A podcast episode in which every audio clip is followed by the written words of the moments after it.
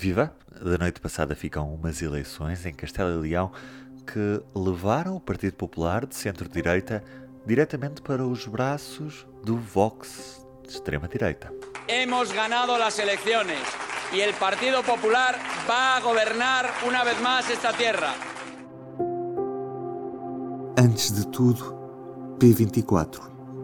O seu dia começa aqui. Começa aqui.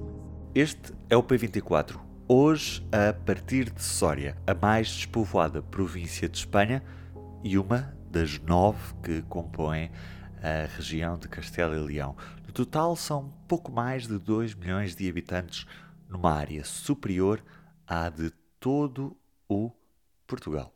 Começamos com os resultados.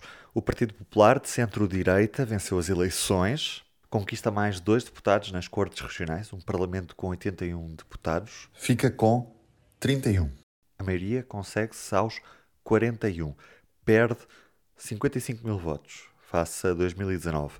Estas eleições foram também aquele que pode ser visto como o arranque do ciclo político, um ciclo que nos vai trazer eleições na Andaluzia e que terminará com as eleições gerais, aquelas que vão depois determinar qual será o próximo governo do Reino de Espanha. Certo é que em Castelo e Leão, depois de Alfonso Fernández Manueco ter perdido a confiança no parceiro Cidadãos, o Partido Liberal que lhe sustentava o governo, passou de depender dos Cidadãos para passar a depender do Vox. Ouvimos Alfonso Manueco. Voy a iniciar el diálogo para formar gobierno con todas las fuerzas políticas que tienen representación en el arco parlamentario. Deverá ser ele a continuar à frente dos destinos do governo de Castelo e Leão.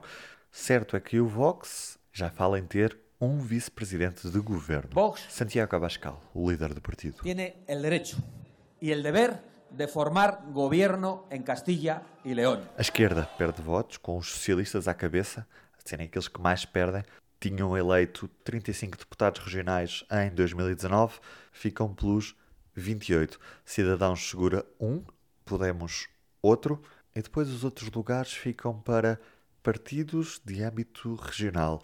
União do Povo Leonês, que defende a união de Zamora, Salamanca e Leão, numa nova região separada de Castela, conseguiu subir de um para três deputados. Em Ávila, Juntos por Ávila, elegeu um, e dos movimentos da Espanha esvaziada que se apresentaram a cinco das nove províncias, apenas uma província teve representação, Sória, com o Sória IA. Este movimento Sória IA, que durante mais de duas décadas foi um movimento que não concorria a eleições, era um movimento de cidadãos, deu o salto para a política depois de acreditar que nos grandes partidos não querem resolver o problema do despovoamento. É certo que o Soria IA consegue, na província de Soria, três dos cinco deputados possíveis.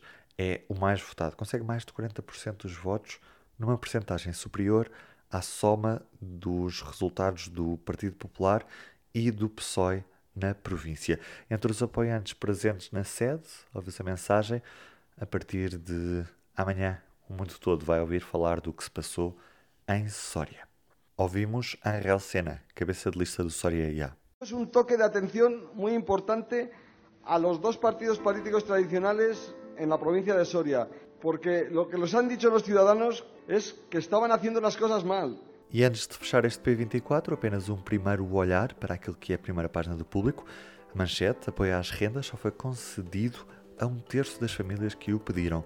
O apoio foi criado no contexto da pandemia para quem sofreu uma quebra de rendimentos. Hoje pode também ler a última crónica de Rui Tavares no público, a despedida do cronista que, a partir de agora, será deputado pelo LIVRE. Eu sou o Ruben Martins, até amanhã. O público fica no ouvido.